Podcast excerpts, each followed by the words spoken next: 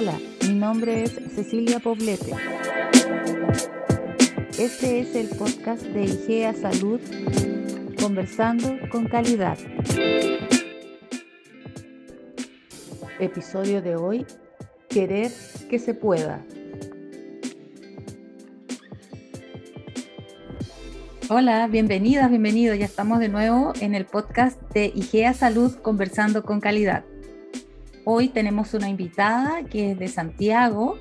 Ella es médico, neonatóloga y trabaja hoy día en el Hospital Metropolitano. Ella es nada más y nada menos que la directora del hospital, pero tiene una gran experiencia eh, trabajando en calidad y seguridad de la atención ha trabajado en estas unidades en otros establecimientos, hoy nos va a contar acerca de eso y de cómo ha implementado en este nuevo establecimiento su propia unidad de calidad para volcarse a la atención de pacientes COVID. Así que le damos una muy gran bienvenida a la doctora Margarita Samamé. Bienvenida, doctora. Hola Cecilia, mucho gusto. Eh, saludos a todos los que nos están escuchando y un agradecimiento por eh, la oportunidad de poder compartir un poquito de, la experiencia y a lo mejor es de utilidad para, para los equipos que se están formando y que están recién partiendo. Eh, bueno, yo, yo me inicié en el tema de calidad una vez que me liberé de guardia. Ya había cumplido 20 años de hacer turnos, yo soy neonatóloga. Eh, empecé y hice casi toda mi carrera en el Hospital San Juan de Dios y cuando ya me liberé de guardia, eh, se produjo la oportunidad de poder empezar a, trabajar temas de calidad.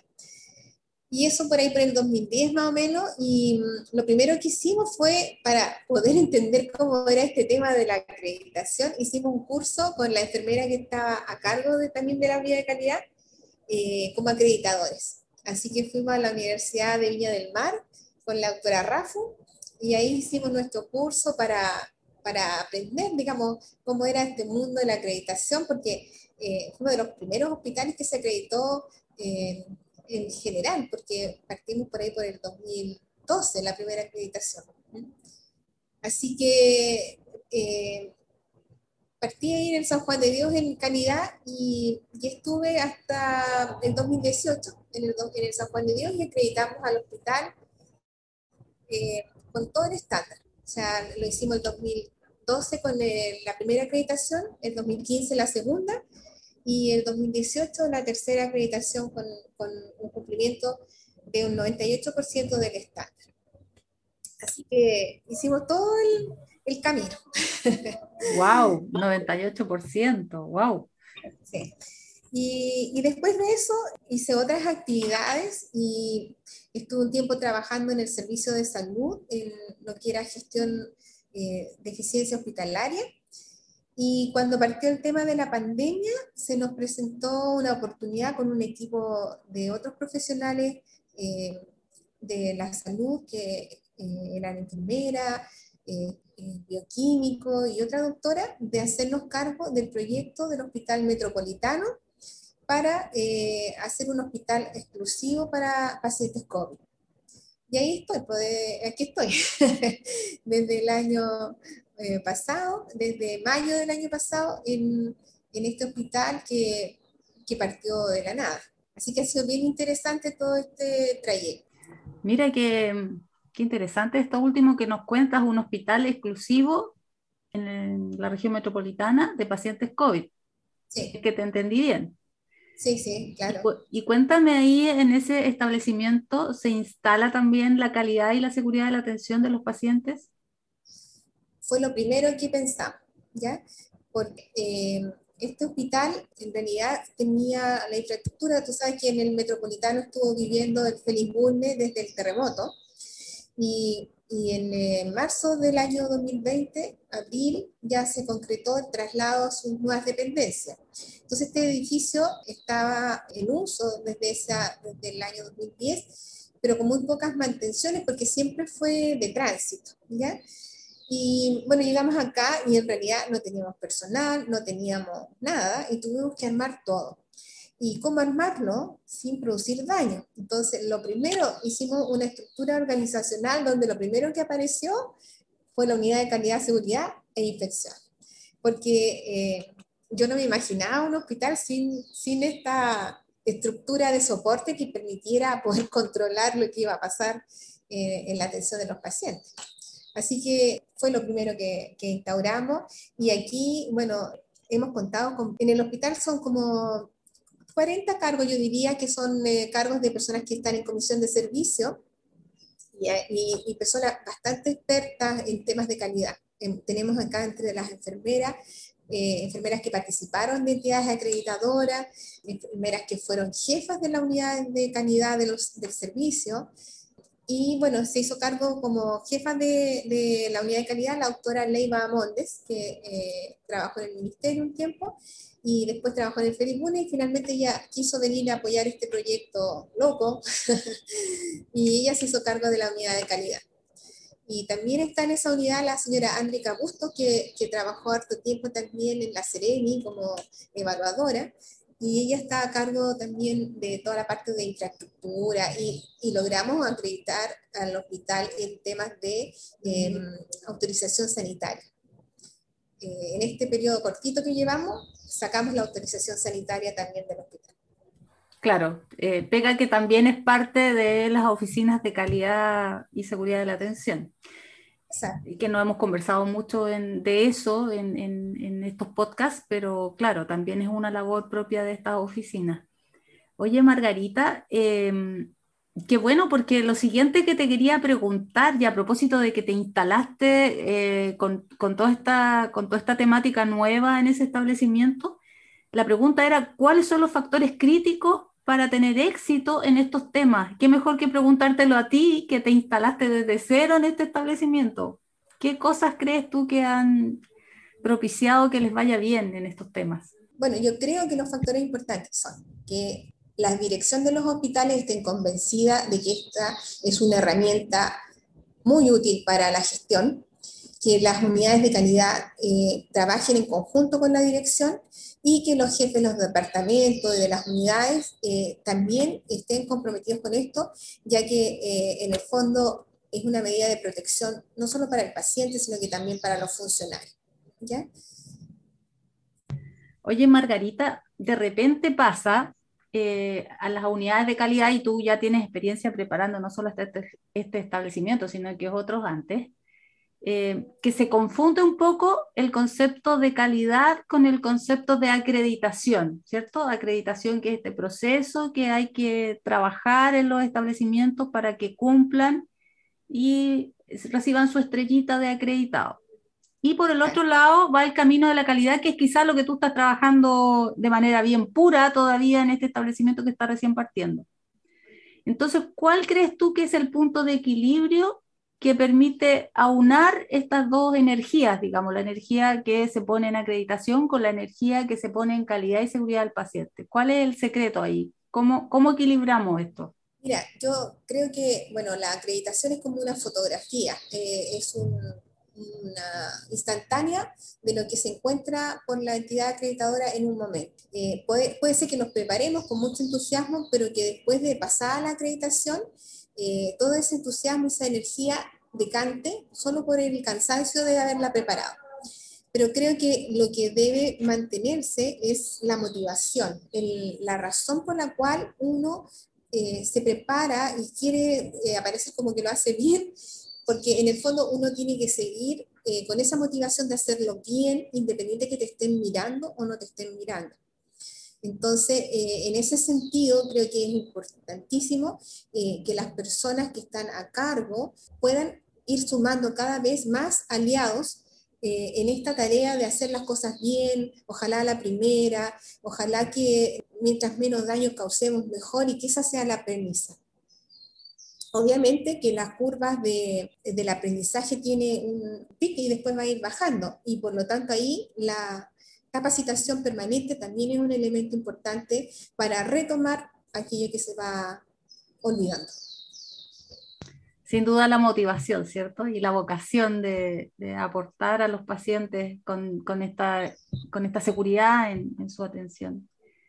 Oye, Margarita, em, respecto de la participación de los profesionales que trabajan en salud, estabas armando tu equipo, me contabas que había biomédico, que había enfermera, bueno, tú eres médico, me imagino que hay otros profesionales más también en tu equipo.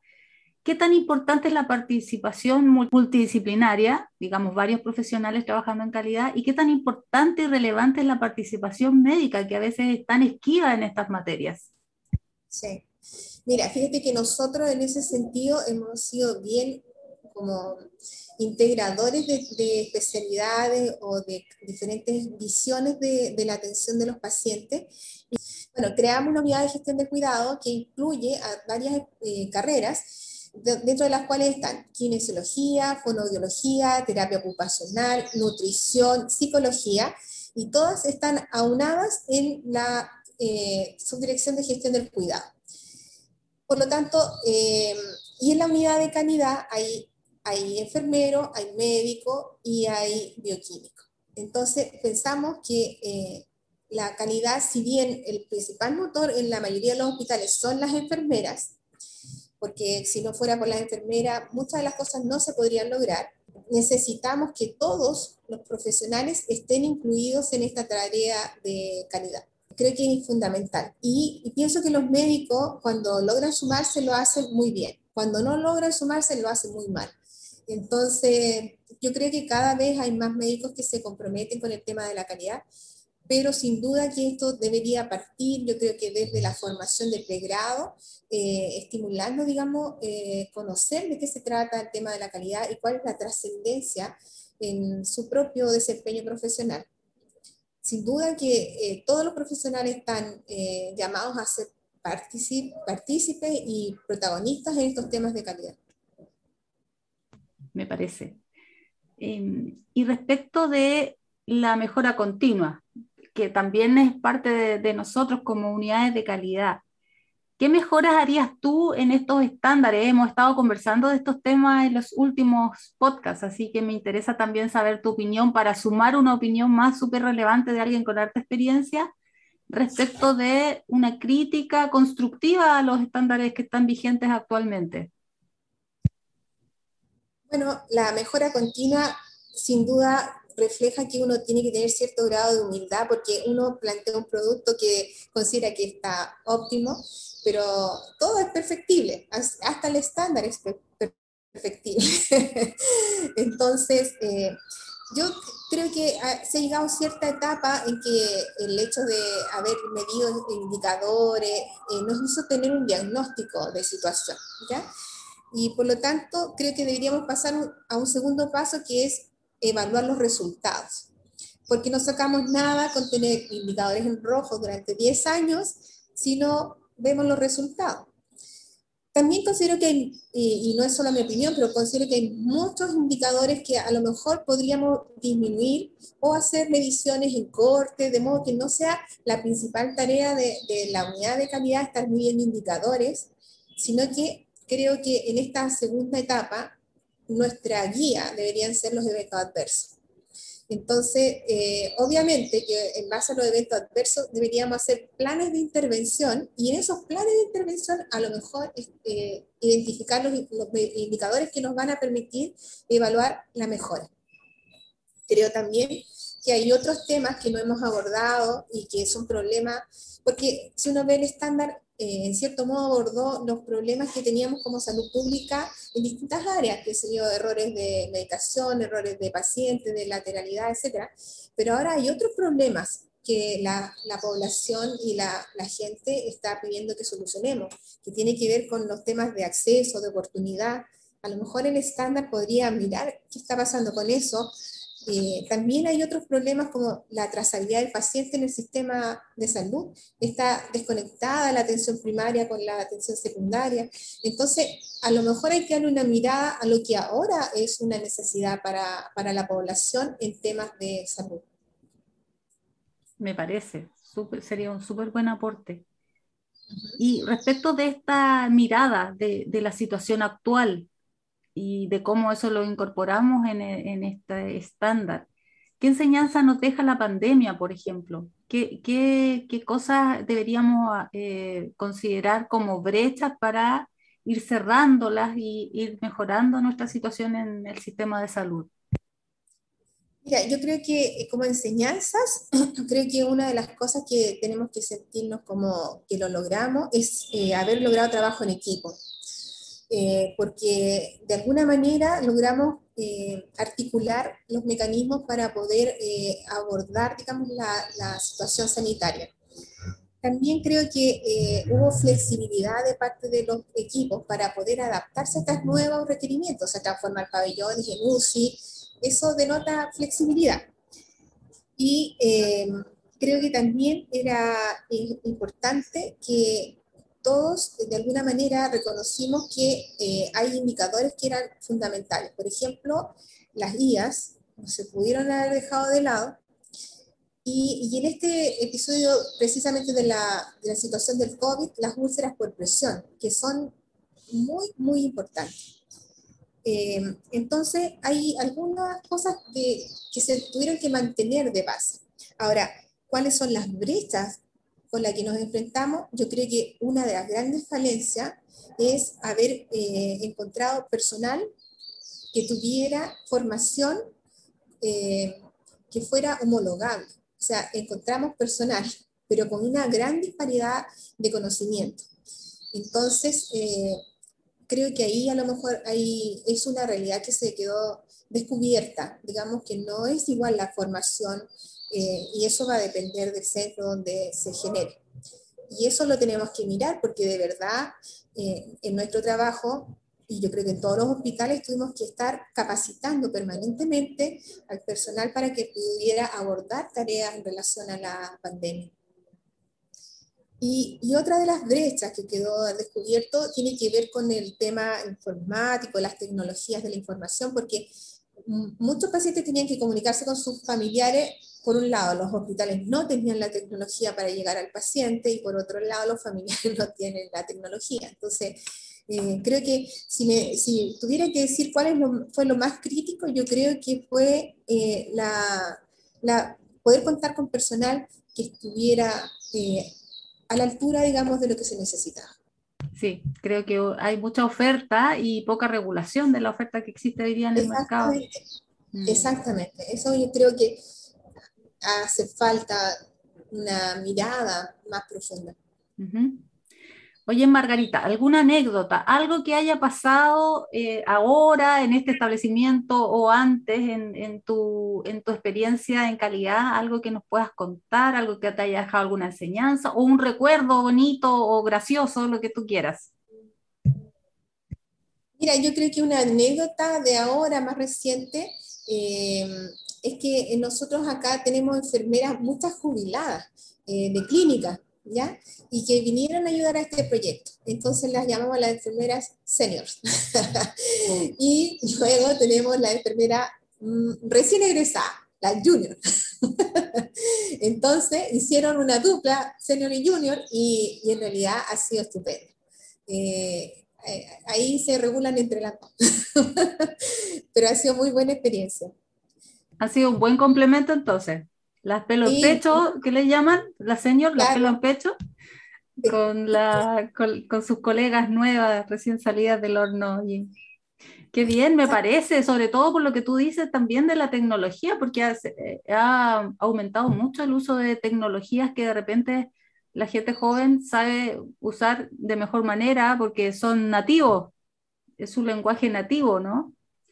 Pero mira, nosotros cuando creamos acá el hospital, pensando que era COVID, implementamos una ficha electrónica. En poquito rato logramos tener ficha electrónica. Bueno, pero una de nuestras seniors es, es muy, muy hábil en temas de tecnología. Entonces, eh, ha sido un complemento, porque la, la, la, la, enfermera nuestra ha capacitado a todo el mundo, acompaña a toda la gente que, que se incorpora al hospital y ya les hace la capacitación. Así que ha sido realmente un aporte muy valioso. Y, eso también eh, muestra que, que, todos podemos de alguna manera abordar nuevos desafíos y hacerlo bien, pues, es cuestión de perderle el miedo nomás. Así es, no va, no va a explotar el computador.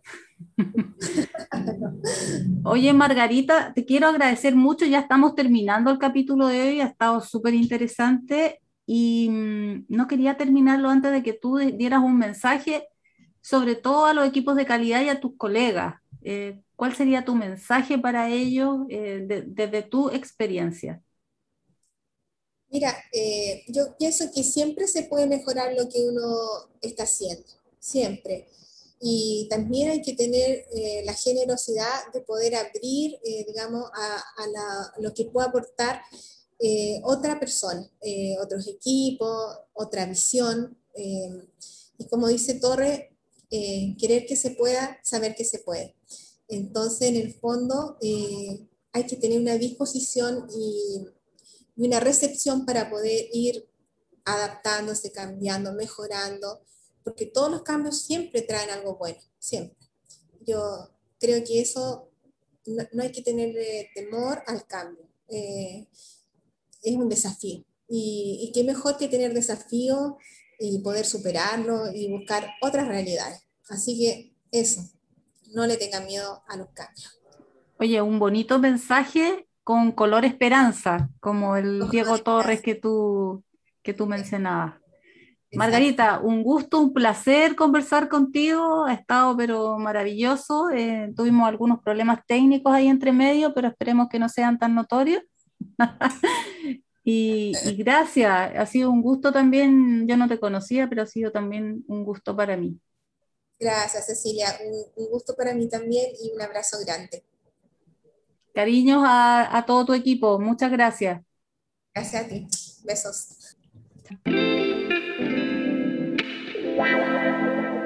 En el capítulo de hoy y, y, tiene que haber un convencimiento desde el director hacia abajo de que estos son temas trascendentales. O sea, si el director está convencido y la unidad de calidad trabaja en conjunto, podemos ir creando una cultura de calidad.